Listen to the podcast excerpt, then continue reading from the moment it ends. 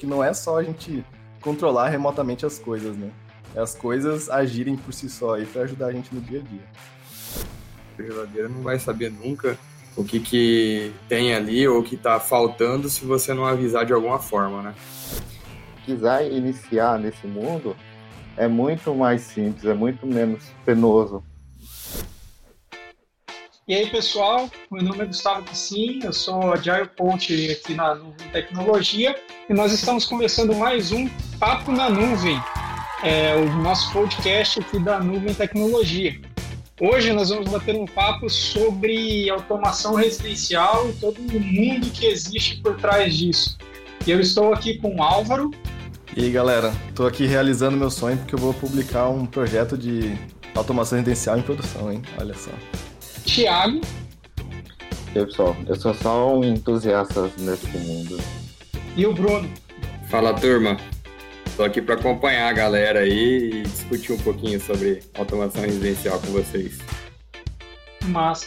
E para começar esse papo, eu acho que a pergunta que não, não quer calar e serve como base aí do nosso, do nosso bate-papo é o que raios é automação residencial?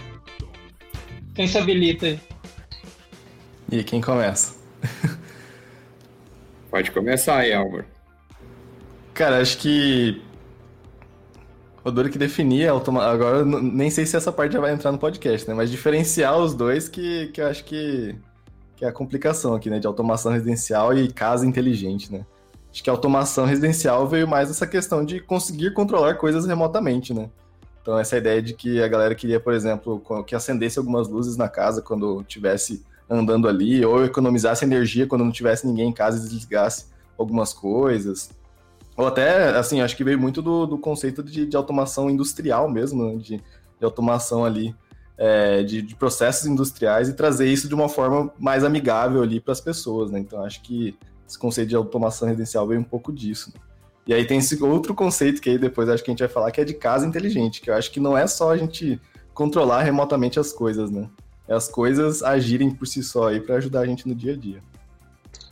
Mas é, então quer dizer que se eu consigo ligar ou desligar uma lâmpada na minha casa, eu já estou com automação residencial?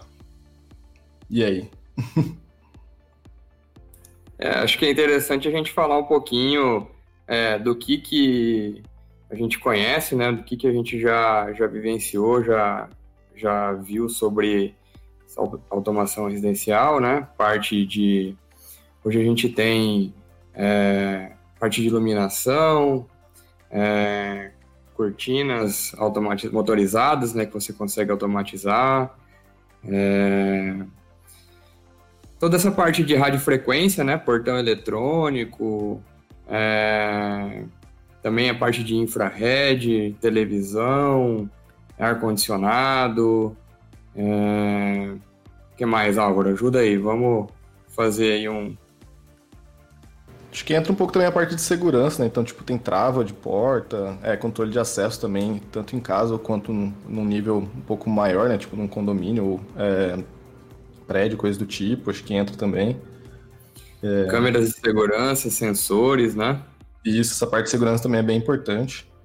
É, Acho que é a porta de entrada de muitas pessoas para essa parte de automação residencial justamente nesse quesito de segurança, né? Principalmente aqui no Brasil, né? Infelizmente é, muita gente ainda tem que, que recorrer para esse lado. Aí. E aí acho que tem um, um tópico aí sobre é, IoT, né? Que aí já entra algumas coisas mais complexas, né? Sensores é, de umidade, sensores de temperatura, sensores é, de vazão de, de detecção de vazamento, né? E você consegue. Acho que você fez algum teste assim, né, Álvaro? Com Z-Wave, né? Sim, eu tenho sensores aqui no meu banheiro, por exemplo, eu tive problemas de vazamento, eu coloquei um sensor de é, vazamento de água lá, e aí eu recebo um alerta no meu celular toda vez que tem algum problema lá. Legal. Mas é com ZigBee que eu fiz. É, e muita gente fala também sobre essa questão de, ah, eu quero saber o que, que eu tenho na geladeira. Eu acho que isso tá um pouco distante, assim, vejo que isso seria mais fácil controlar com tag, né? Mas como você vai saber? É, você tem que avisar de alguma forma que você tirou ou colocou algo dentro da geladeira. A geladeira não vai saber nunca é, o que, que tem ali ou o que está faltando se você não avisar de alguma forma, né? Então, é, tem gente que brinca, assim, que acha que as coisas são fáceis, são simples, mas tem todo um porquê tecnológico por trás, né? De fazerem as coisas funcionarem, né? Covese usando termos aí que são questionáveis, hein? Nunca essa geladeira vai ser capaz, Covese? Será que, será que nunca?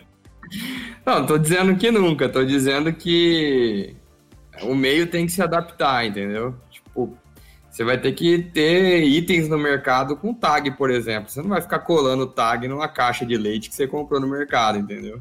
Então é, é, mais ou menos assim. Eu, eu penso assim. Ah, sem dúvidas. É, e seguindo essa linha, achei muito interessante a, a, a parte que vocês começaram a puxar um pouco para a parte de segurança, né? Que eu vi muitas aplicações, eu acho que o Airbnb foi um dos, dos cases aí que acabou puxando também para quem, quem acaba negociando nessa plataforma, né? É, estimulando um pouco também a questão de fechaduras eletrônicas, um controle um pouco maior disso, uma autonomia maior nesse processo de, de fornecer acesso à residência, esse tipo de coisa, né? É, que tipo de outras aplicações aí que vocês veem que são realmente reais hoje é, nessa questão de automação residencial assim, prática, né? Nós falamos aí de, de ar-condicionado, de portão eletrônico, mas o, o, o que mais tem sido aplicado, assim, eu vejo muita aplicação da questão de, de lâmpadas mesmo, né? Conjuntos, sets de iluminação e tudo mais. Olhando assim, fazendo uma lista de top aplicações correntes de, de automação, o que, que vocês acham que está mais sendo utilizado aí? Acho que de fato realmente o pessoal começa aí, como eu falei, né? Tem essa parte de segurança que o pessoal via mais, mas acho que o que está caindo também no gosto do público é justamente essa parte de iluminação, né? Acender e apagar as luzes aí pelo celular é a, é a moda aí, né? Mas aí vem aquela questão, né? Aí vou, vou responder com outra pergunta, né? Será que só acender e apagar pelo celular é o suficiente, né? A gente tava comentando aí antes que tem gente que vai, instala um negócio desse, e aí, putz, ele só consegue controlar pelo celular, né? E aí? Isso é, é automação residencial, talvez, mas é, é tão eficiente, realmente ajuda a pessoa no dia a dia, né? O que vocês acham disso? Sem dúvida. É, assim, quando você começa a partir para esse ramo, e eu acho que a iluminação é um caminho legal, porque ela tem aquele apelo também do design, né, da aplicação do design em si, não só design de interiores, né, então ela chama, acho que atenção bastante por, por conta disso também, mas quando você começa a fazer esse tipo de aplicação, você começa a passar por alguns desafios que você nem imagina que você vai passar, né, na aplicação da, é, de uma tecnologia dessa, por exemplo. Vou começar a aplicar aqui, a ligar e desligar meu celular pelo minha lâmpada pelo celular estou sem Wi-Fi não fiz nenhum tipo de configuração, disponibilidade de acender ou fazer isso fisicamente. E agora, né? É, muitas pessoas, eu vejo muitas, faço muitas leituras sobre o tema na, na internet e vejo o cara tendo que fazer versão 2, versão 3, versão 4 do projeto porque acabou não pensando para esse tipo de coisa, né? Então, não é tão simples assim simplesmente, para mim, né, não é somente ligar ou desligar lâmpadas aí pelo celular. A não, é, mesmo que isso seja um bom caminho, né, um bom início. É, uma coisa vai puxando a outra. É, eu acho que tem outro problema é, em relação a isso, pelo menos em muitos dispositivos atuais, é que você consegue comprar, por exemplo, lâmpadas inteligentes, literalmente é a lâmpada. Só que aí você vai lá e coloca ela no bocal, e aí começa a semântica começa a ficar super confusa, porque você vai lá na tomada, no, no interruptor, desliga ela. Aí você já não consegue ligar mais ela pelo celular. E aí você vai, liga no interruptor, aí normalmente essas lâmpadas ligam, é, já acende a primeira vez que ela liga, né? E aí você fica nessa, e agora? Eu controlo pelo celular, eu controlo é, pelo interruptor, como eu faço, né? Então já é a primeira recomendação que eu faço pra galera é, não é muito legal investir tanto em lâmpadas inteligentes, até porque se ela queima também, né? Acaba que é um negócio, um item super caro que você tem que trocar. É, e aí, enfim, né, eu, pelo menos particularmente, eu só coloco assim algumas luminárias, alguns, algumas coisas específicas, né? Que eu não vou ficar lá ligando e desligando ela manualmente, eu nem tinha interruptor é, Mas, enfim, essas lâmpadas têm esses problemas, assim, né? Eu já sou mais, assim, se for para essa parte de iluminação, usem interruptores inteligentes, né? Até o, o Bruno aí, acho que tem uns cases aí bem legal que ele aplicou aí no apartamento dele aí, que foi justamente dentro desse desafio, né? De automatizar a iluminação, mas também ainda ter o elemento de conseguir controlar as coisas manualmente ali, né? Isso. É... Tem o fator custo aí também, né? Você vê preço, né? Lâmpada é, inteligente, você vai pagar aí dependendo da Xing Ling aí, de 40 a 70 reais uma lâmpada. Se queimar a lâmpada, você vai ter que comprar uma outra lâmpada de 40 a 70 reais, entendeu? E além disso, ainda tem essa questão que o Álvaro acabou de abordar aí, que se você desligou a lâmpada lá no interruptor, a lâmpada está sem energia, ou seja, ela está sem Wi-Fi, você não vai conseguir ligar ela pelo aplicativo. Então, é, aqui no apartamento eu eu busquei bastante informação sobre iluminação e na época a gente não tinha nada que integrasse o meio analógico com o meio digital. Então, ou eu teria que colocar tudo automatizado e ficar refém da automação, caso pare de funcionar o controlador da, da iluminação, eu ia ficar sem, sem a funcionalidade analógica ali do, do interruptor.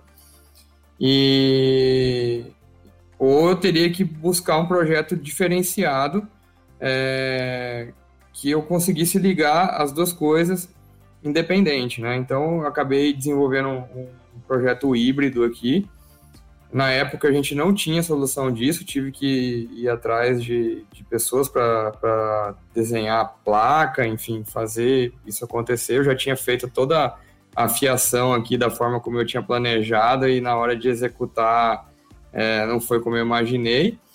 E aí acabei tendo que desenvolver placa e soldar componentes e tal, e no final das contas deu certo mas deu muito trabalho. Hoje a gente já tem o Sonoff Mini, que é uma solução que, que funciona aí de um modo híbrido, né? Que se parar de funcionar a Wi-Fi da tua casa, parar de funcionar é, o teu Home Assistant ou qualquer outro é, central de automação que você vai utilizar, você consegue ir lá no interruptor analógico e ligar e desligar a lâmpada, entendeu? Então, é, acho que isso é uma coisa que as pessoas não pensam, elas pensam, ah, eu quero só ligar a lâmpada pelo celular, eu quero só desligar a lâmpada pelo celular, e não é bem isso, entendeu?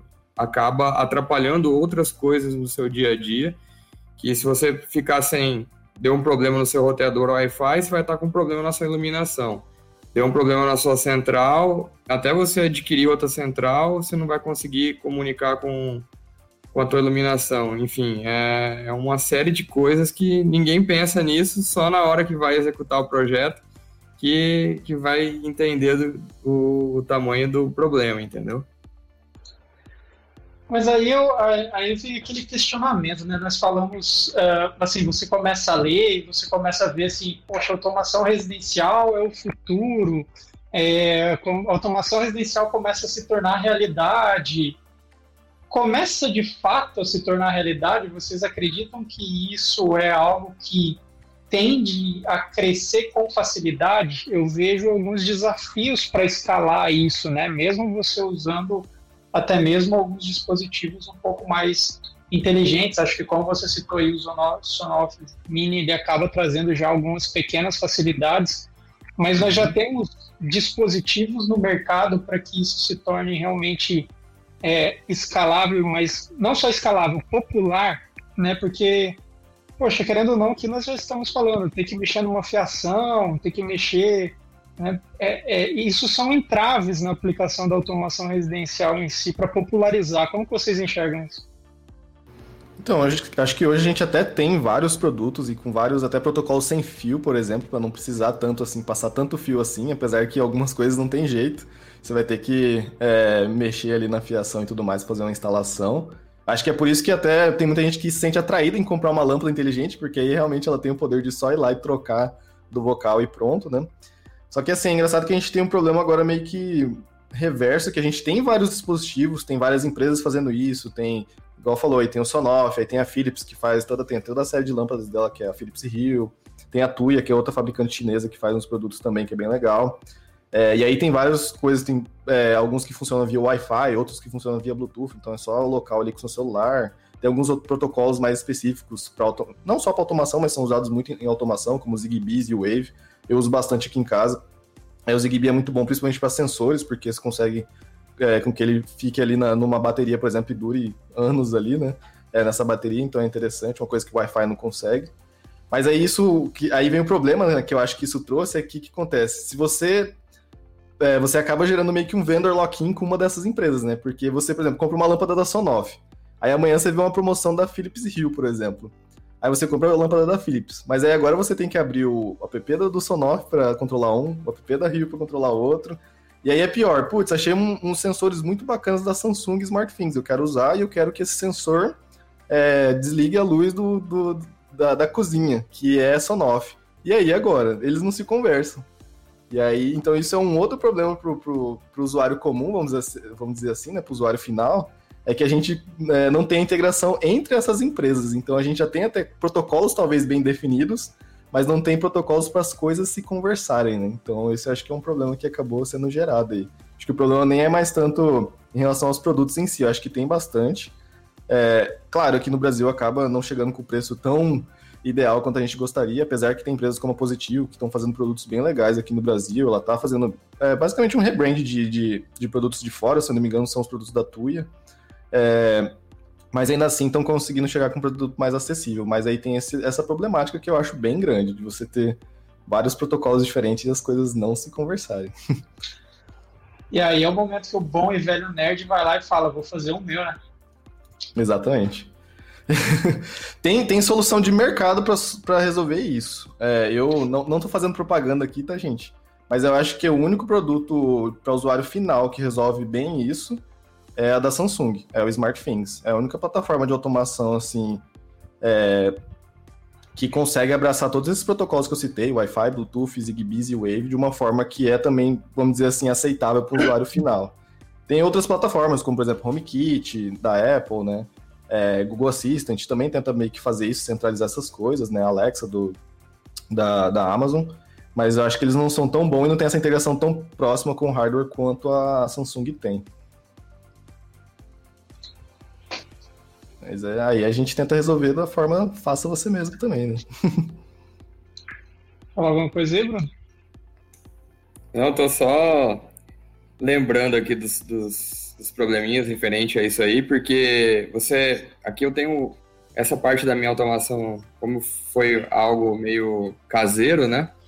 É, eu preciso. Precisei instalar o, o Home Assistant para poder fazer a conexão com o Arduino da parte da iluminação. E é, e é, bem isso, assim, quando você começa a fazer algo que não é de mercado e você não tem conhecimento técnico, você fica dependente de, de um Álvaro, assim, que é o, o, que é dev, então você entra ali na parte do da configuração do Home Assistant, é código, entendeu? Não é um botãozinho, não é igual você adicionar uma skill na Alexa, você entra lá, coloca usuário e senha, no máximo uma, um token ali para fazer a integração com, uma determinada marca do acessório. É, e aí as coisas começam a ficar complicadas, entendeu? Então é, tem que saber bem onde está pisando para depois não se, se complicar na, na, parte da execução do projeto, entendeu? Fica bem difícil mesmo.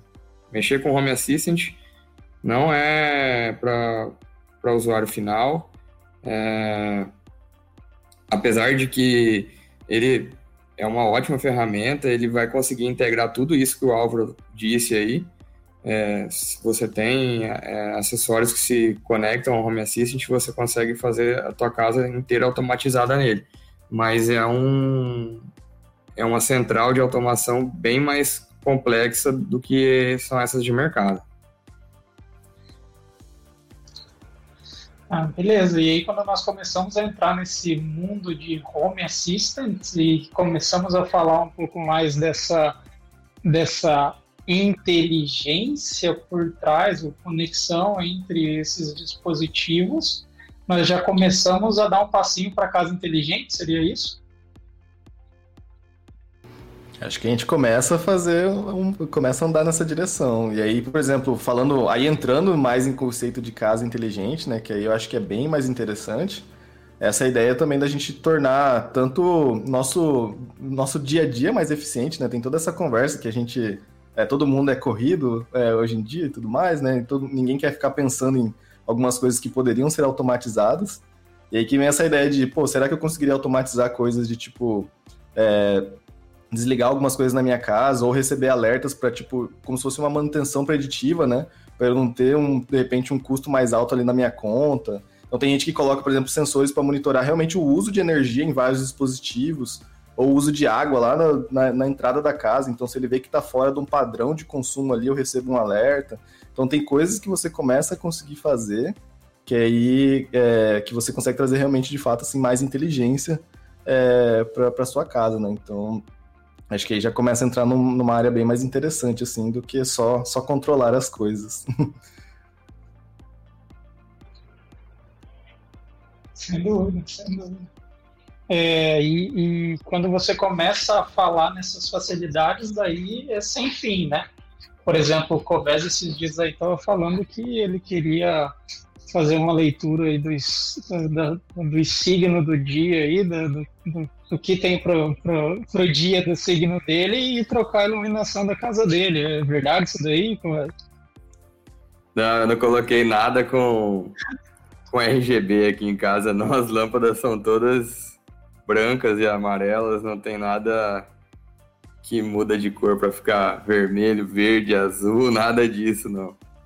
É, mas é bem isso. É, até a gente começou a, a entrar no, nos assuntos mais avançados aí e não, não fizemos uma introdução, né? A gente podia falar um pouco sobre as centrais de automação, né? O que, que a gente tem hoje. É, eu não sou especialista na área, mas conheço um pouco do que eu já mexi aqui.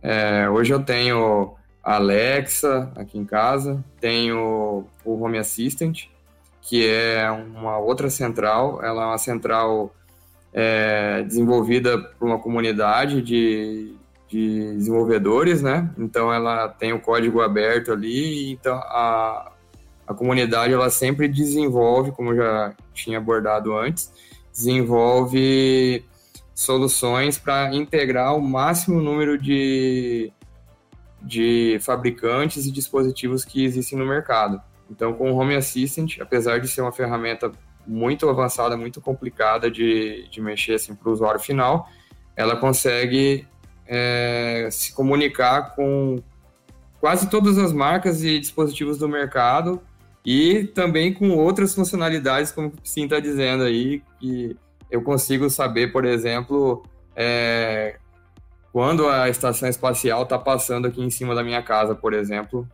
é, através de, de códigos que já foram desenvolvidos para o Home Assistant. E já para outras centrais de mercado que a gente fala, assim, tem a Alexa, o, o, a, o Google também tem a central dele. É, não conheço da parte do Google, nunca utilizei, não sei falar muito sobre, mas na Alexa é, tem as skills, que são a, essa parte de integração com marcas e, e dispositivos. E.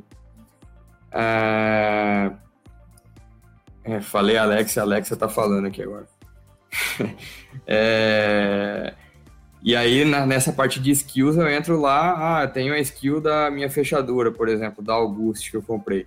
É, eu entro lá na Alexa, coloco meu usuário e senha da August e ele vai buscar aqui na rede se tem algum dispositivo da August já vai adicionar automaticamente na, na Alexa. Então é algo muito mais simples de, de se configurar perto de um Home Assistant, entendeu? Aí o Álvaro pode falar um pouco mais e o, o Thiago também sobre o, o Google que utiliza na casa dele, as outras centrais. O Álvaro, acho que é muito mais especialista em home assistant, ele já desenvolveu muita coisa pro, Pro... Ah, desenvolveu sim, Álvaro. Pode depois, quem quiser acessar o canal do Álvaro lá, vai ver que ele já fez bastante coisa aí com isso aí. É, eu comecei né, com. No meu caso aqui, eu tive que recorrer aos dispositivos, por exemplo, no caso da luz, que seja Wi-Fi, porque aqui em casa é bem complicado de mexer, é, trabalhar realmente trabalhar com fiação. Esses dias eu tentei mexer aqui em casa, puxar alguns fios e tem uns conduítes muito no, nada a ver, eu não consegui fazer nada. Então, eu tive que recorrer a esses dispositivos Wi-Fi. É, eu, é, sem fazer propaganda que eu utilizei, comprei o dispositivo da Positivo, que eu, é, eu acredito que popularizou bastante aqui no Brasil, por ter um preço relativamente acessível. Então eu comecei com um kit da lâmpada e o, e o sensor de infravermelho para poder controlar o ar-condicionado. E o próprio é, aplicativo da Positivo, ele já tem uma integração ali com o Google Assistant. Então, meio que você vai next, next, ele já está integrado. Mas para você, você que está criando um hardware, você que está criando, por exemplo, eu criei um sensor que mede a temperatura e umidade do, do ar do meu quarto. Para eu colocar, integrar isso no Google Assistant, eu achei um processo complicado.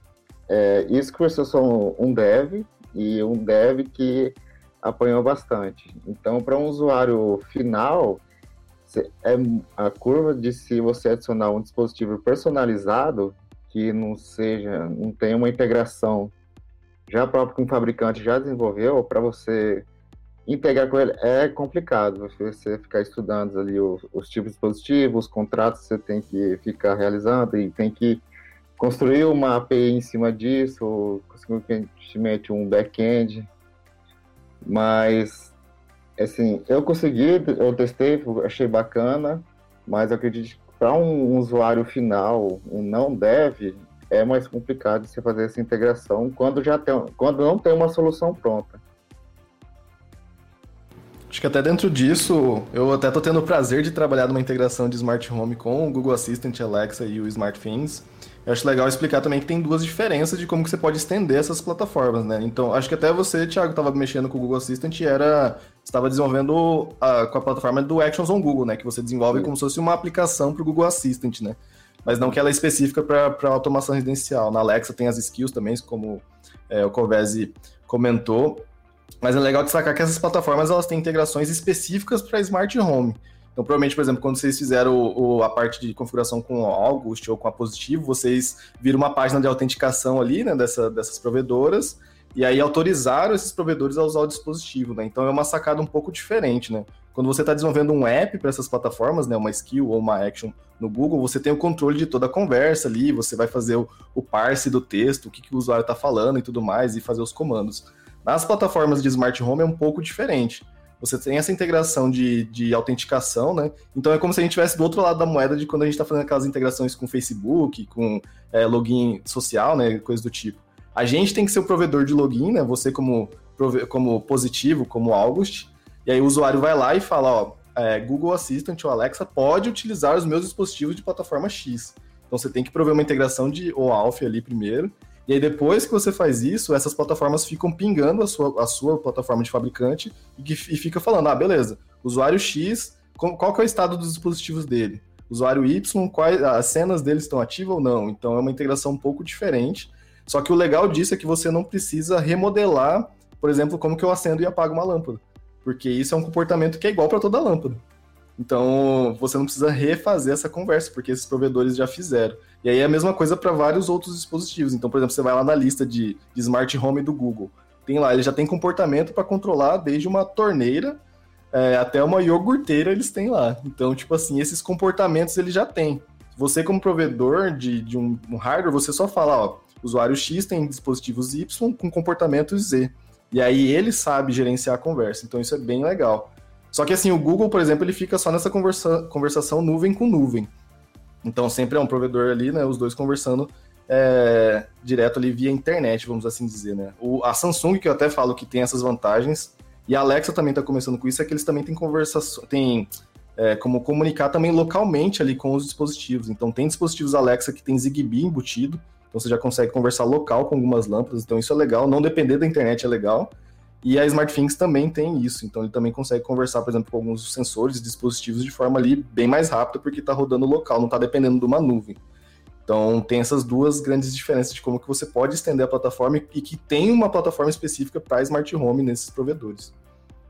É, apesar que também do Google tem essa opção também de, de fazer colocar local. É, você é, você dá o comando, ele tenta executar localmente e como fallback ele tenta executar pela nuvem.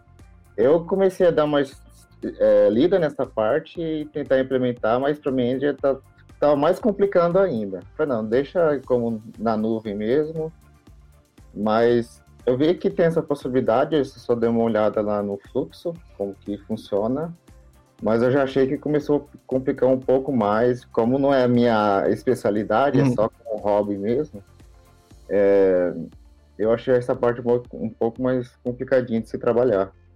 É que essa parte de local do Google, só para explicar, ela para você usar a, o SDK de comunicação local, você precisa implementar a Smart Home completa. Então Sim. você não consegue fugir de fazer a, a, completa com o ALF, com toda, toda a coisa completa ali.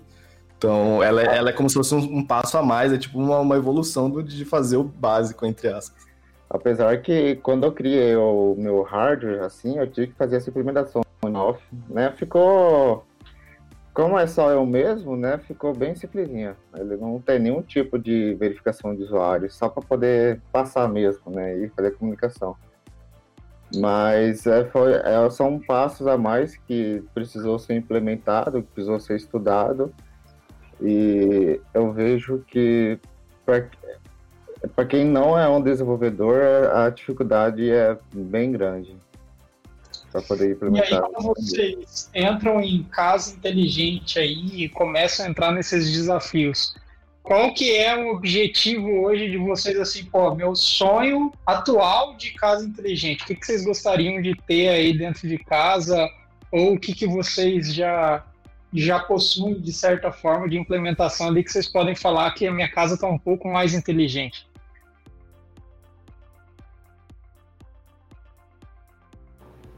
Cara, acho que uma parte que eu já, já tenho aqui em casa que eu gosto é essa parte de alertas, porque essa parte de vazamento, por exemplo, que eu tive já no banheiro, só de eu ter esses sensores, acho que já ajudou é, bastante. É, eu tenho alguns esquemas que, assim, acaba que não é tão inteligente assim, mas é mais por horário, né? Tipo, ah, colocar, por exemplo, eu tenho um esquema de colocar a casa em modo. É, como se eu ativasse o alarme né, da casa, ele ativa sozinho. Então, acho, é, depois de meia-noite, acho que tá agora é, apesar que tem dia que eu vou dormir mais tarde, mas ele já ativa um modo é, de, de ir dormir, né? Então ele, tipo, algumas coisas já reagem diferente. Então, por exemplo, quando ele tá no modo é, que a casa está dormindo, né?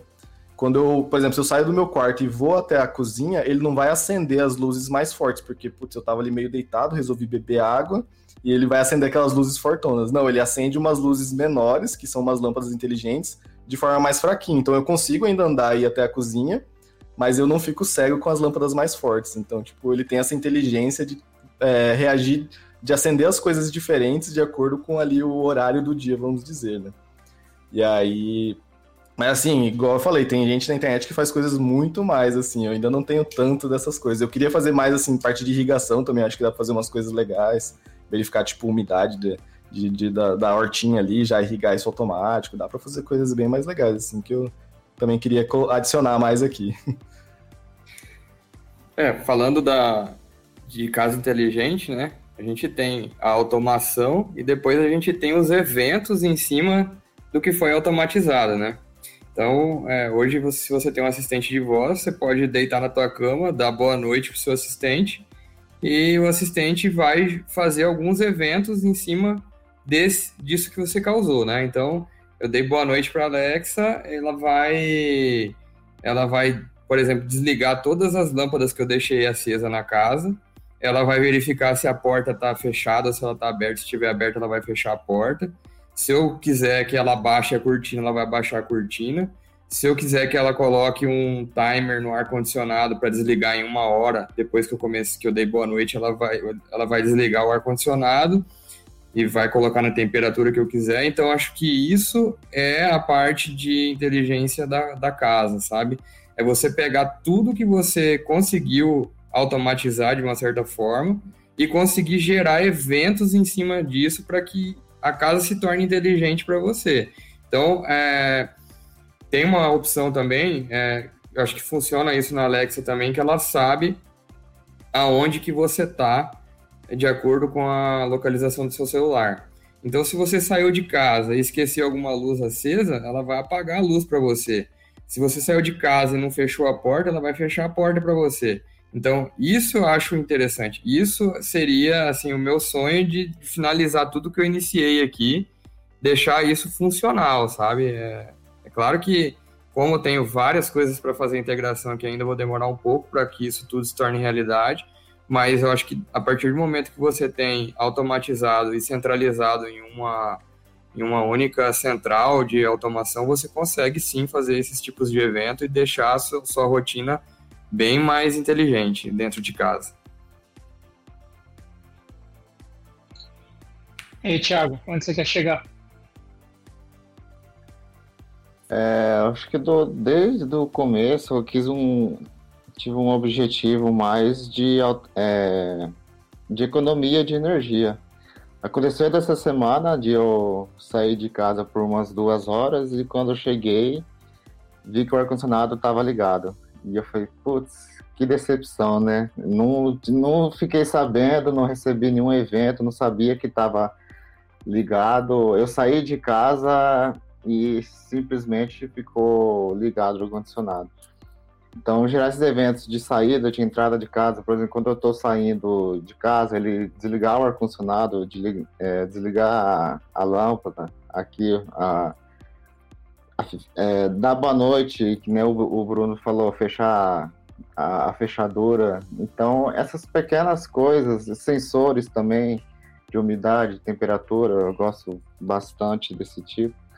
Mas onde que eu quero chegar é mais nesse sentido, de, de eventos, por exemplo, quando de ligar ou desligar algum dispositivo e tentar controlar ali, fazer uma economia de energia, tentar identificar alguns pontos que é, ah, minha energia está muito alta, vou tentar descobrir por quê. Ah, é a tal lâmpada que lá que fica acesa desnecessário. desnecessário e eu poder controlar isso remotamente, eu acho que eu já teria chegado ali no objetivo. E aí, quando vocês começam a integrar isso tudo com, com as assistentes de voz, né? E começam a dar permissão para esses grandes players terem acesso a tudo. Não começa a dar um medinho lá no fundo, não? Daqui a pouco os caras conseguem desligar, ligar, abrir porta, fechar porta do mundo inteiro. E aí, vocês pensam nisso? O pior é que tecnicamente dá para eles fazerem mesmo. É. então, não, não tem como fugir. Cara, é, um, é, é uma. E, e escutar tudo que estão que falando na tua casa. Ah, mas isso daí eles já fazem com os celulares, né? Então já, é. já não tem mais como impedir eles de fazerem. Mas acho que isso é uma tendência que é até uma coisa que a gente estava conversando aqui, que ainda assim acho que a casa inteligente ideal é justamente, por mais que a nuvem traga muita inteligência, mas o ideal é que ela rode toda na sua casa. E assim, a gente está chegando também mais perto disso, né? Então, por exemplo, a gente consegue ver que, por exemplo, tem celulares hoje, o Pixel 4 e o Pixel 3, eu acho que já, consegui, já consegue isso, de rodar o Google Assistant local. Então, muito provavelmente, é, num futuro não muito distante, a gente vai ter os, os assistentes de voz rodando local também, porque hoje eles rodam local só a parte de detecção, de, de ativação, né? Só do OK Google ou que seja para ativar ele, só essa parte roda local. Mas a partir desse momento que ele é ativado, ele começa a streamar a sua voz para a nuvem. Então você ainda tem essa dependência e tem essa integração que eu falei, que é de nuvem para nuvem. Mas acho que o ideal é que quando essas coisas, até essa parte de controle de voz, rodar local ali também nesses dispositivos. E esse conceito de ter central de automação em casa, é, ficar mais difundido, essas coisas também rodarem local por protocolos que sejam locais ali, como Zigbee, o Wave, ou até Wi-Fi só na sua, na sua casa ali, né, com comunicação local. Eu acho que é um cenário bem mais ideal, e não só do ponto de vista de segurança, claro, do ponto de vista de segurança é bem interessante, é, mas até questão de, de latência e responsabilidade do, do, sistema como um todo, né? Eu acho que tem até certos tipos de automação que nem funciona tão bem se você fica tão dependente de nuvem, né? Tipo, ah, um sensor X muda de estado, manda esse estado para a nuvem para depois tipo mandar para sua casa de volta, tipo, o tempo de reação vai ser muito grande, né? Então acho que a gente está tá caminhando aí para a gente ter alguma é, adicionar essa inteligência de fato para estar tá na sua casa, né? E aí literalmente a sua casa vai ser mais inteligente. Massa. É, então, entrando nesse mundo agora um pouco mais profundo, Álvaro, você que é o nosso mestre do IoT, eu queria que você desse uma definição aí, ou fizesse uma associação, que eu vejo às vezes terem confusões, né? É, IoT, que é a IoT dentro do conceito automação residencial, casa inteligente, é, como essas coisas se definem quando eu escutar isso, o que, que eu devo pensar corretamente, o que, que cada conceito de, de, deste quer, quer dizer? Então, acho que alinha muito, até porque o próprio criador do, da, da palavra, né, do conceito IoT, que é o Kevin Ashton, ele falava que a ideia de IoT de forma geral nunca foi de substituir as pessoas por máquinas e coisas do tipo, né? A ideia é de que, num dado momento, a gente poderia coletar tanta informação sobre o mundo à nossa volta que a gente conseguiria é, ter certas ações sendo tomadas ali, né, ou certas coisas sendo feitas no nosso dia a dia de forma mais eficiente, que a gente conseguiria ter é, uma vida, como a gente já estava comentando aqui, né, é, dessas automações que a gente estava falando, né. A partir do momento que a gente começa a coletar esses eventos, coletar essas informações sobre a nossa casa, né, nesse contexto aqui, a gente começa a ter tomadas de decisões mais inteligentes, né. Então é mais Acho que é nessas coisas que se alinham, né? É, alinham. E aí, é claro, né? E aí a gente falando de IoT, de dispositivos de forma geral, hoje em dia esse tipo de coisa é muito mais barato, né? Então, tanto falando de conectividade, Wi-Fi, Bluetooth e coisas do tipo. É, o Thiago tava brincando aí, hoje em dia você compra um SP32, que é um microcontrolador que é bem utilizado bastante assim pela comunidade do, do faça você mesmo, né? Que por 5 dólares aí, ou até menos, é, na casa da, na, na loja da China mais próxima da sua casa, né? Você já tem Wi-Fi e Bluetooth no dispositivo. Então, cara, é, um, é muito barato, sabe, para você começar é, a fazer as coisas. Então, acho que ambos é, caminham bem, bem juntos aí, né? E aí a gente não fica naquela coisa que acabava sendo muito manual das coisas é, de automação antigas, vamos assim dizer, né? Que era com controle remoto mesmo, né? Controle infravermelho, ou tipo, você tinha que ir lá e parear o controlezinho com radiofrequência. Então, tipo, você começa a ter coisas que ficam é, possibilitam ser mais amigáveis com os usuários, né? Para eles mesmos configurarem, adicionarem na rede deles ou coisas do tipo. Então acho que os dois estão bem alinhados nesse sentido aí. Né? Então é possível você chegar e começar a fazer isso hoje dentro de casa, né? Se comprar alguns, tem até dispositivos, acho que a parte eletrônica mais facilitada, né? No sentido de só pluga na porta tal e vamos embora. Se encontram muitos exemplos, você começa a, a fazer essa aplicação em casa com um pouco mais de conhecimento técnico, obviamente, né, de desenvolvimento. E um dia estava eu tentando fazer algumas coisas aqui em casa, senhor Álvaro, e aí eu me deparei com uma playlist no YouTube do Álvaro Viambretes, Viambretes, como é que você soletra seu sobrenome aí correto? Vixe, soletra ou fala? Pera aí, é Viebrantes.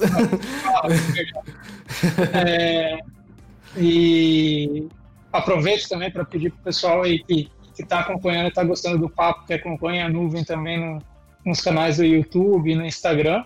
Mas estava eu lá, de repente eu me deparo com uma playlist e um simples código que estava rodando no meu dispositivo ele começou a ter que a definir qual é o protocolo que eu vou ter que utilizar, como que esse dispositivo vai se atualizar pelo ar, porque a hora que ele estiver lá grudado na parede, não sei o quê.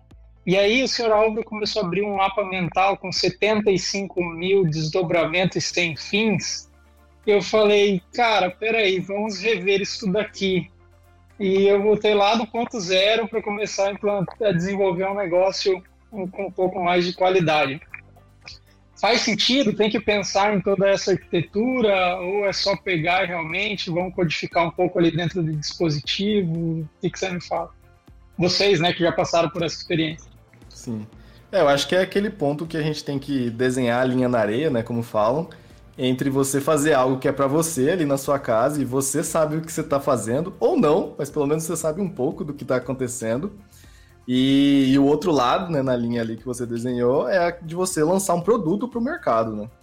E aí são coisas, são mundos completamente diferentes. E até nesse vídeo que eu comentei, porque tem coisas que a gente fazendo em casa assim que a gente não se preocupa, né? Tipo, como que o usuário vai fazer o onboarding desse produto? E é uma coisa que eu estou trabalhando, como eu falei, trabalhando num projeto é, real, é uma é, uma janela inteligente, é uma skylight que eles chamam, né? É um produto que é no mercado americano, vai no teto da casa. E um, é, eu vou falar bem a verdade, um tempo gigantesco que a gente perdeu no desenvolvimento foi justamente no onboarding, como que o usuário vai tirar aquilo, é, tirar da caixa não, né, porque a Skylight é um negócio gigante, mas a primeira vez que ele instala na casa dele, como que vai ser para ele abrir um aplicativo, colocar o Wi-Fi naquele, naquele dispositivo, e aí testar se está tudo funcionando a comunicação com a nuvem. A comunicação com a nuvem é segura, não estou vazando dados do, daquele usuário, uma pessoa, um cara, um, um hacker não pode tentar ali abrir essa janela e entrar pela casa.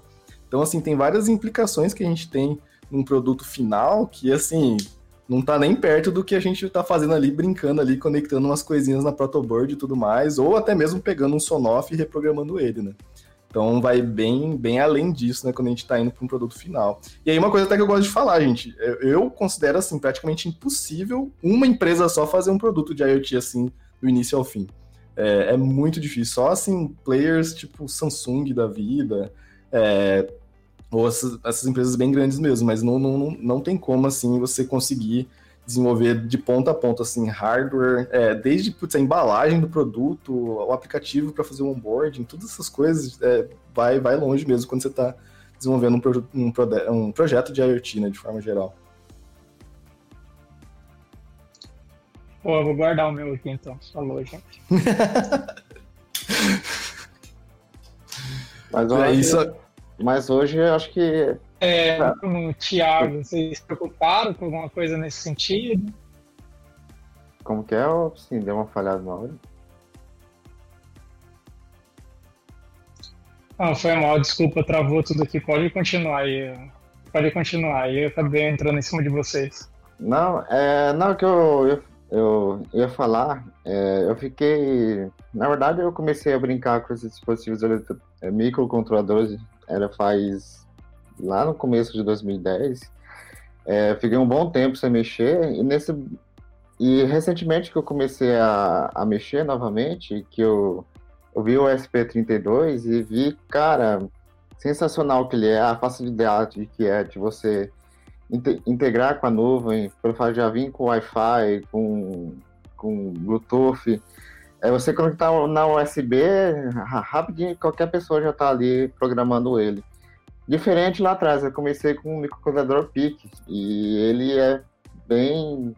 Você tem que adicionar partes eletrônicas, resistores, cristal, para você programar. Você tem que ter um, um, programa, um programadorzinho, fazer todo o esquema elétrico para você programar. Então eu vejo que hoje, para a pessoa que quiser iniciar nesse mundo, é muito mais simples, é muito menos penoso de, de você iniciar, como eu acredito que é antigamente. Ah, com certeza. Igual eu falei, eu desenhei a linha da areia ali, gente. A, a, parte chata que eu falei é quando você vai fazer um produto. Realmente, hoje, você começar com isso é, pô, é maravilhoso, né? Coisa linda de Deus. E, e aí são relatos de desenvolvedores, né? A turma que já tá na área, já apanhando no dia a dia aí, desenvolvendo coisas que já são simplificadas. Imagina para o usuário final chegar para pegar um SP32, alguma coisa assim, para fazer alguma coisa em casa. É praticamente impossível, não vou dizer impossível, mas vai ter que fazer um curso de programação, vai ter que fazer um curso de hardware, vai ter que entender um pouco de eletrônica, de tudo para poder poder desenvolver alguma coisa. Já com dispositivos de mercado, você simplesmente vai plugar e colocar o usuário e senha e tá pronto, né? Tá funcionando. Mais ou menos assim. Que eu vejo a diferença entre, entre ser um, um, um usuário mais avançado da, da automação residencial e ser um, uma pessoa normal, né? Porque é, é muito mais complicado você pegar algo para desenvolver. Esse é um, é um assunto é. polêmico, assim, no meio de, de IoT, porque, assim, apesar de, por exemplo, a gente, talvez por ser desenvolvedor e mais perto da nuvem, a gente acha simples conectar um SP32, por exemplo, num back-end que a gente faça. Só que a gente manja muito pouco de hardware. Tipo assim, se pedir, tipo, putz, para otimizar mais questão de uso de memória ali em C, ou tipo, fazer a parte de atualização pelo ar mesmo, ou até mesmo, pô, e aí, chega a parte de desenhar a placa, e aí fazer toda a parte de é, o Bill of Materials que eles falam, né, que é tipo, pegar todo o material, os componentes que vão naquela placa. Então, assim, eu quero dizer que existe um, um conhecimento muito específico e já, talvez até bem tradicional de desenvolvimento de hardware, né? Tipo assim, acho que nos primeiros casos até aqui no Brasil, acho que em 94 já existia rastreamento de caminhões há muito tempo com GPS, já era IoT, né? Então, assim, tem empresas muito tradicionais nesse ramo de, de hardware e ainda existe muita tensão entre conectar esse mundo de hardware, essa galera que é fera mesmo em hardware, com a galera de software que está desenvolvendo um aplicativo bonitinho para o usuário e tudo mais, e que vai conversar com esse hardware super otimizado que o cara fez e tudo mais. Mas e aí, né? Como que fazer esse link entre esses dois mundos ainda é um, pelo menos é um desafio que eu passo muito na empresa hoje. Porque a gente, né, como eu falei, a gente não desenvolve hardware, a gente tem muitos parceiros que desenvolvem isso com a gente, né? Nossa especialidade é mais em software, nuvem, apps e tudo mais. E a gente sente muito essa flexão, assim, porque, de novo, a gente começar ali e fazer algumas coisas é, é muito mais fácil hoje, mas quando vai realmente pro produto final, as coisas começam a ficar mais cabeludas ali. Mas aí, não querendo desanimar o pessoal, o que, que é um kitzinho básico aí para você começar a brincar? Quero, quero me aventurar nesse mundo, por mais complicadinho que ele possa ser. Quais são os primeiros passos aí que vocês que já passaram por inúmeras experiências?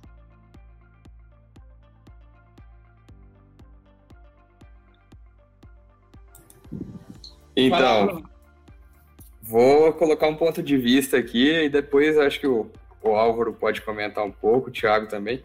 É, primeiro tem que saber quem é o usuário que vai querer começar na área, né?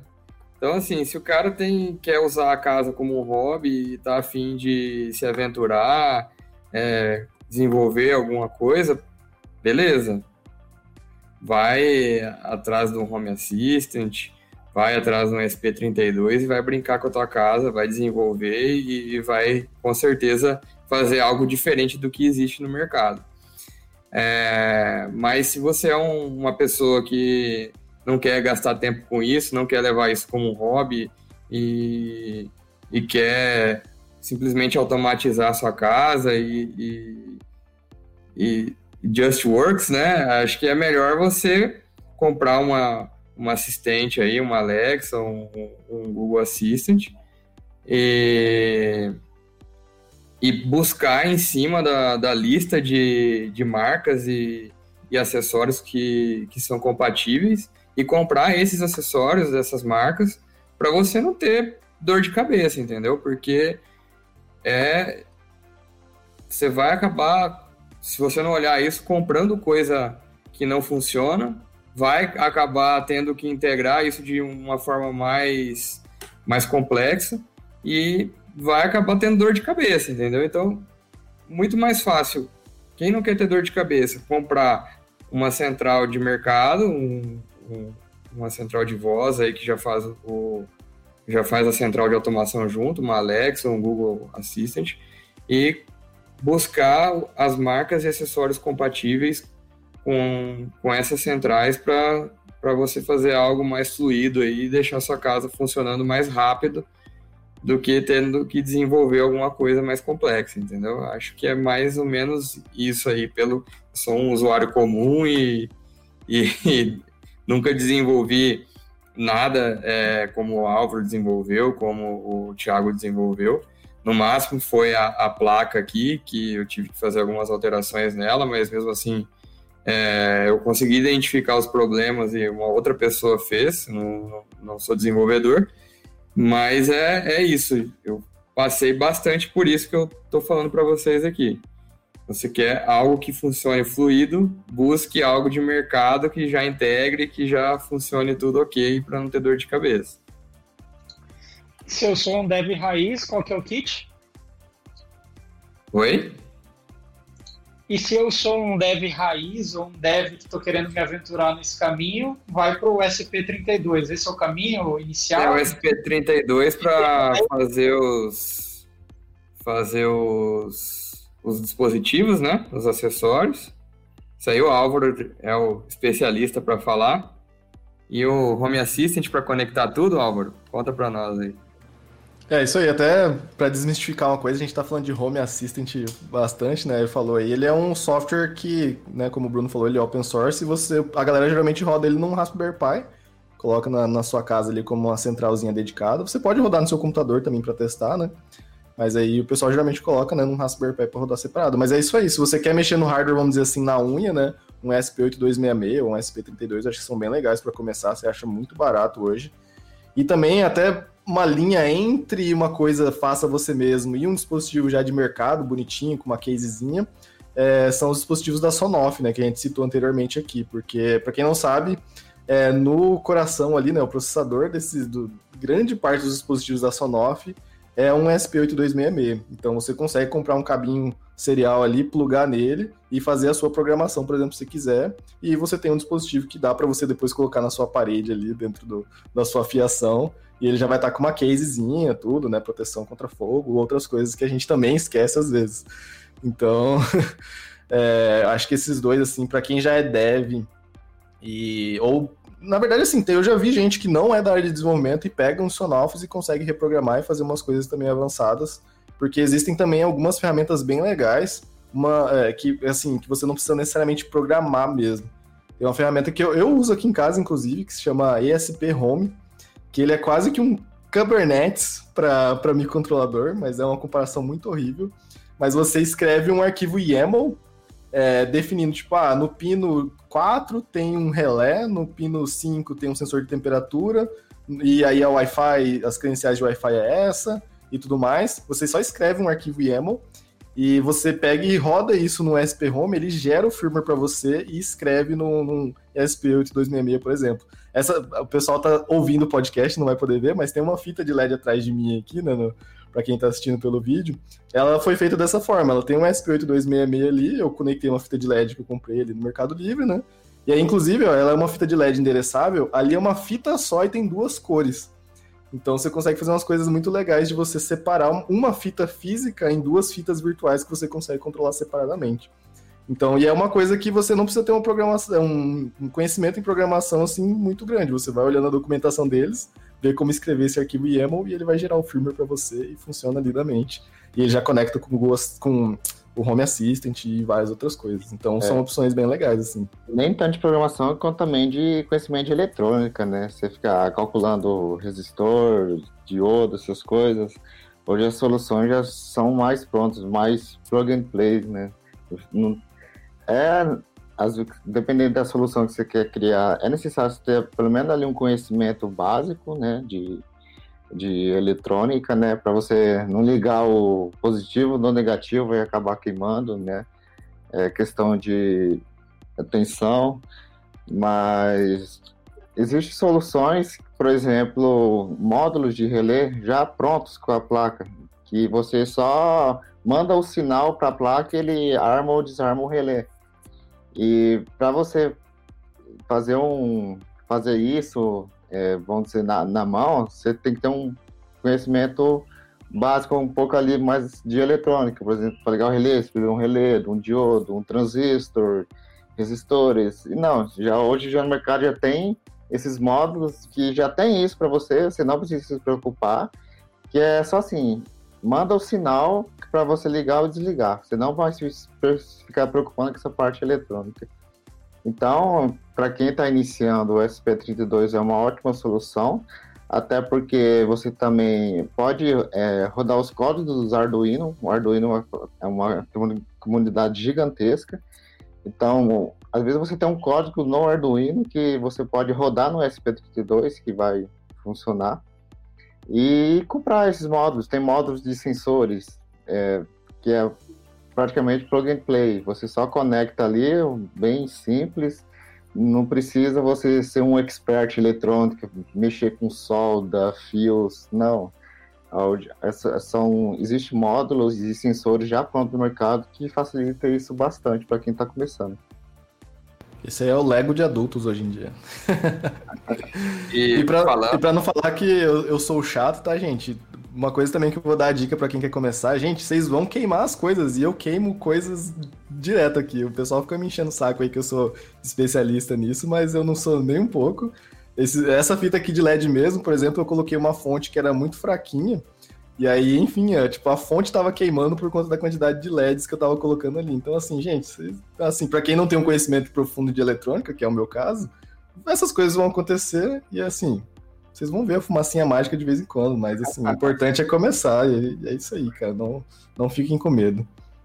E no, no meio termo aí que o Álvaro tava dizendo do, do Sonoff, se não for fazer alteração de firmware do Sonoff, ele tem skill para Alexa, né? Então, assim, é, dá para você usar ele tanto pro modo easy aí, de você plugar mais facilmente com, com a tua central de automação, ou dá para você alterar o firmware do Sonoff e fazer um desenvolvimento mais customizado aí do que você precisa. Acho que é um, é um dispositivo bem barato aí no mercado, você encontra no Mercado Livre, é, não precisa fazer compra de fora e não é tão caro. E já é um, um produto mais bem acabado, você consegue, como o Álvaro falou, esconder ele na, na caixinha e ele já está tudo mais organizadinho do que você pegar um SP32 aí para você ter que ficar soldando pino, soldando fio nele. É, é uma, uma possibilidade aí, uma ideia boa para iniciar. Mas aproveita aí que você já está contando, Bruno, conta para nós então, porque infelizmente nós não vamos conseguir mostrar para quem está nos escutando, mas o Bruno tem uma super central na casa dele que faz praticamente tudo, sai até pizza de lá pronta. Conta aí como que foi essa experiência aí e o que, que queimou, o que, que não queimou, quais foram as experiências positivas e negativas desse experimento todo. Inclusive está até desmontado aqui que eu mandei para o desenvolvedor da placa lá no Paraná, mas eu vou contar um pouquinho dessa experiência. É, como eu já havia dito antes aqui, é, eu reformei o, o, apartamento, fiz toda a parte elétrica é, nova e, e planejei de automatizar, junto com essa parte elétrica nova, toda a parte de iluminação. E conversei um pouco com o Álvaro na época sobre isso. É, busquei algumas soluções na internet e realmente não tinha algo híbrido. Não existia o Sonoff Mini que faz hoje a, a, a ligação do seu interruptor analógico junto com, com a parte da, da placa, né, do, do controlador, do acessório da, da lâmpada. E naquela época achei um, uma placa no Mercado Livre é, de um desenvolvedor brasileiro. Ele usa o, um microcontrolador Arduino para e um micro, e um PIC para controlar 14 relés e 14 inputs numa única placa. E naquela época foi o que eu achei de melhor. É... Só que a, a, placa tinha um problema. Eu conseguia ligar a... paralelamente o, o, interruptor no relé, né? Como se ele fosse um outro interruptor de lâmpada. Só que não atualizava o status no aplicativo, por exemplo. Então, se eu ligasse no interruptor e e acessasse o aplicativo, a lâmpada ia aparecer desligada para mim no aplicativo. Se eu acendesse no, no, aplicativo, eu ia desligar a lâmpada, entendeu? A lâmpada ia aparecer no aplicativo que ela estava ligada, só que fisicamente ela estaria desligada. E isso foi um desafio que eu tive. Tive que desenvolver uma placa de input. É, essa, essa placa desse desenvolvedor brasileiro ela tem a, as inputs, só que são inputs de corrente contínua, e a gente, para trazer a, a, fiação de uma lâmpada, para trazer o status disso para a placa, a corrente é alternada. Então, aí já falando um pouco mais de, de eletrônica, né? É, aí eu fiz essa placa, ela, ela tem um, uma rede de fotoacopladores ali que faz o filtro dessa tensão, não faz o fio da tensão, desculpa, ela, ela identifica a tensão que está chegando e passa para a placa é, de automação esse sinal eletrônico. Mas aí começa toda a saga, né? Porque a gente está falando de corrente contínua, corrente alternada. Aí o pique da, dessa placa, ela, ele estava programado para reconhecer corrente contínua apenas e a corrente alternada, ela vinha em forma de pulso ali, né? E aí o, a input do, do aplicativo ficava toda doida. A hora que eu ligava a lâmpada, ficava piscando como se tivesse eu tivesse ligando e desligando o interruptor. E até descobrir isso, cara, foi tira a placa, põe placa, tira a placa, põe protoboard, muda, re, muda resistor, ah, é o resistor que é o problema, faz uma, uma ponte retificadora para tentar transformar a corrente alternada em contínua. Resumindo, eu tirei tudo daqui e mandei para o desenvolvedor lá. Depois de identificar tudo isso, ele reprogramou o pique. Eu acredito que até final da semana que vem ele já tenha concluído isso e vai, aí é o tempo do, do correio para chegar aqui para ligar tudo novamente. Mas é a minha saga da iluminação foi essa, assim. Quando você escolhe fazer algo que não existe, né, algo mais hard aí, aí envolve desenvolvimento, como teve que, que reprogramar o PIC, né, envolve conhecimento eletrônico para você, de eletrônica para você descobrir que era a corrente alternada que estava causando todo o problema, mesmo trocando os componentes todos aqui a gente não conseguiu resolver. E se eu tivesse, o, por exemplo, o Sonoff Mini hoje, talvez teria colocado tudo Sonoff Mini que resolveria a minha vida, entendeu? É, mas foi quando eu desenvolvi tudo isso e a ligação do Sonoff Mini é diferente, ela não traz uma, uma fiação de status da lâmpada, né? Ele é um pouco, é eu não sei explicar aqui, mas eu vi por cima assim, ele é diferente e não dá nem para alterar o meu projeto aqui hoje para usar o Sonoff Mini, entendeu? Eu teria que realmente continuar a minha saga aqui, finalizar o que eu iniciei. E, e, e é isso. É, essa foi a minha experiência aqui. E tem três meses que eu tô aqui no apartamento, trabalhando de casa aqui nessa quarentena, e não tive tempo de evoluir nas outras coisas, assim. É... Como o Álvaro falou aí, se... que já queimou várias coisas, né?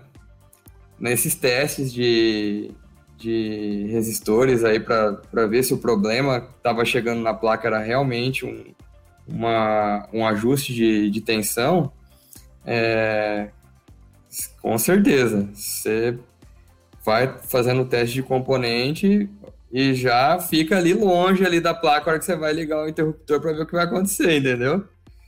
Com certeza minha protoboard tem algumas marcas aí de, de pretas de, de, de, de resistor que, que queimou, né? Você vai baixando muito a, a, a, o valor do resistor e ele não aguenta, mesmo você coloca um resistor mais forte aí de um watt, um watt e meio, ele vai vai queimar.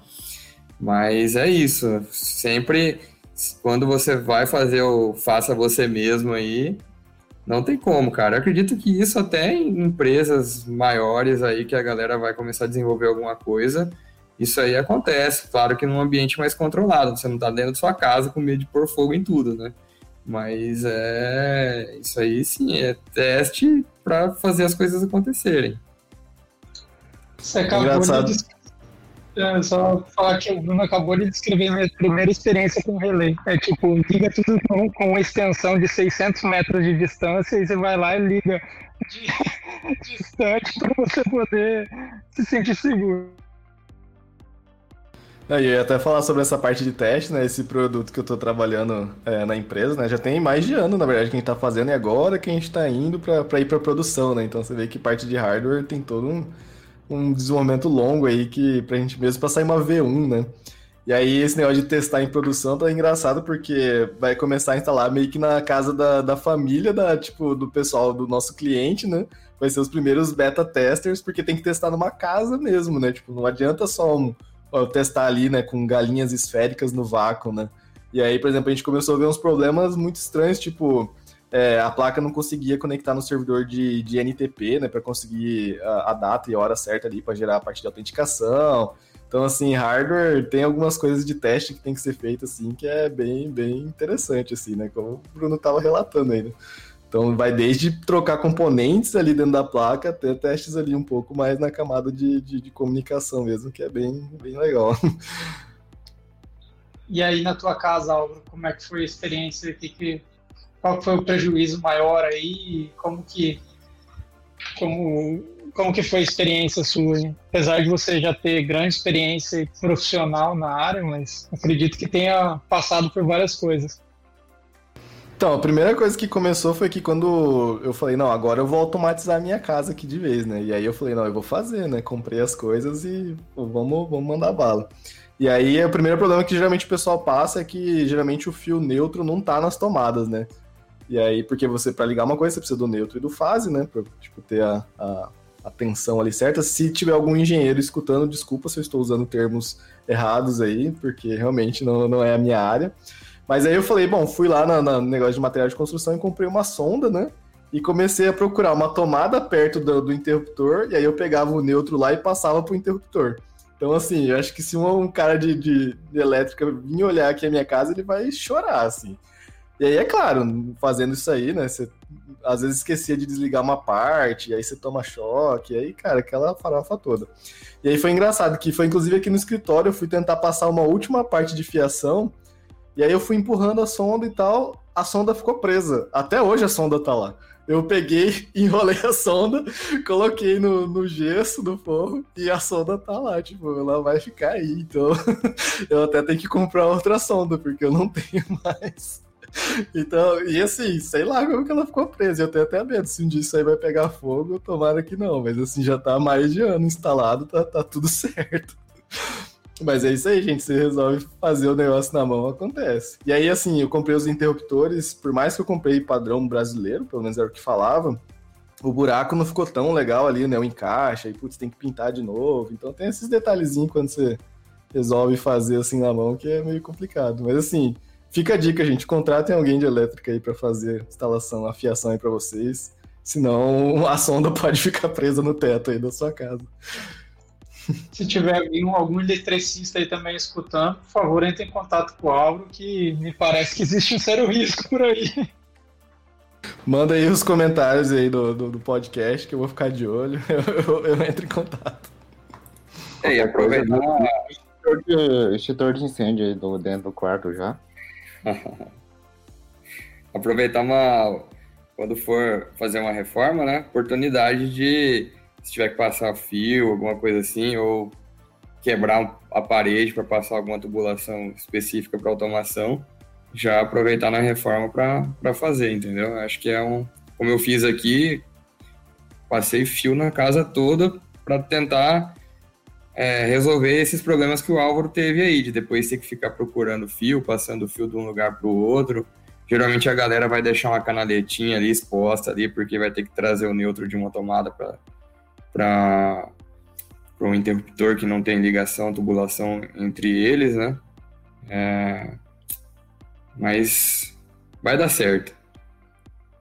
É, acho que esse detalhe é bem legal. No passado mesmo eu fiz uma reformazinha no fundo de casa e eu fiz um pergolado e tal. Eu coloquei umas luzes. É óbvio, né, que eu consigo controlar as luzes, né? Pelo tá na minha automação. E aí já foi muito mais fácil, que eu já, eles já montaram o pergolado. Eu já falei, ó, já coloca essas fiações XY Z aqui ligada nessa, perto desse interruptor aqui, porque eu vou ligar umas coisas aí. Então, tipo, putz, foi bem mais tranquilo. então, é realmente é uma dica muito boa. Já for fazer uma reforma, já passa todos esses fios, mesmo que fique extra ali, deixa eles fechadinho, mas aí depois você pode utilizar. Hein? Nossa. E Thiago, o que, já foi, o que, que já. Qual foi o prejuízo aí já, Thiago? Cara, eu sou eu tive, de toda a minha história, tive poucos prejuízos. Eu sempre fui meio que bem cuidadoso. Ah, eu tive quase um prejuízo recente. Eu estava né, de madrugada, comecei a fazer umas instalações muito cabulosas de tomadas, amarrações. E depois de umas três horas, era 13h40 da manhã, eu fui, antes de ligar na tomada, fui medir a continuidade e vi que estava tudo errado. Tipo, eram quatro tomadas ligadas aos quatro relés, só que era assim, quando você ligava um relé, dava curto em tudo.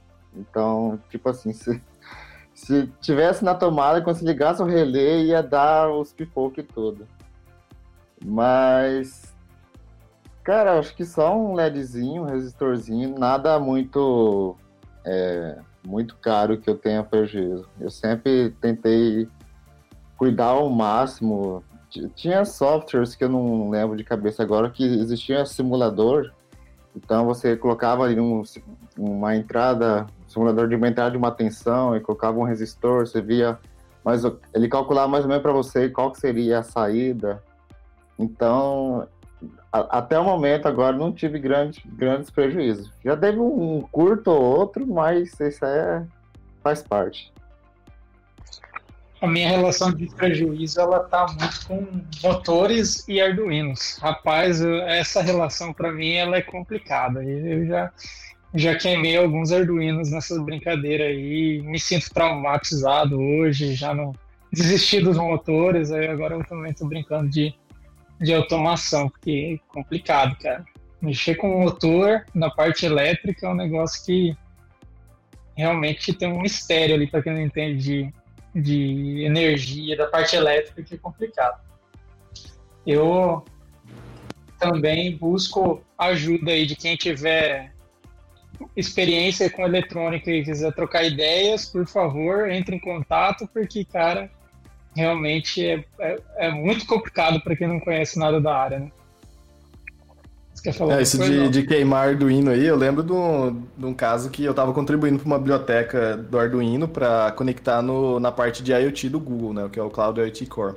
E aí, assim, a gente tava, eu estava contribuindo nessa biblioteca, só que eu estava testando mais com as placas que eu tinha aqui, né? Eu tinha SP32, SP8266 e algumas placas Arduino, mas tinha uma placa específica da Arduino, que era a MKR1000, eu acho, que eu não tinha aqui, né?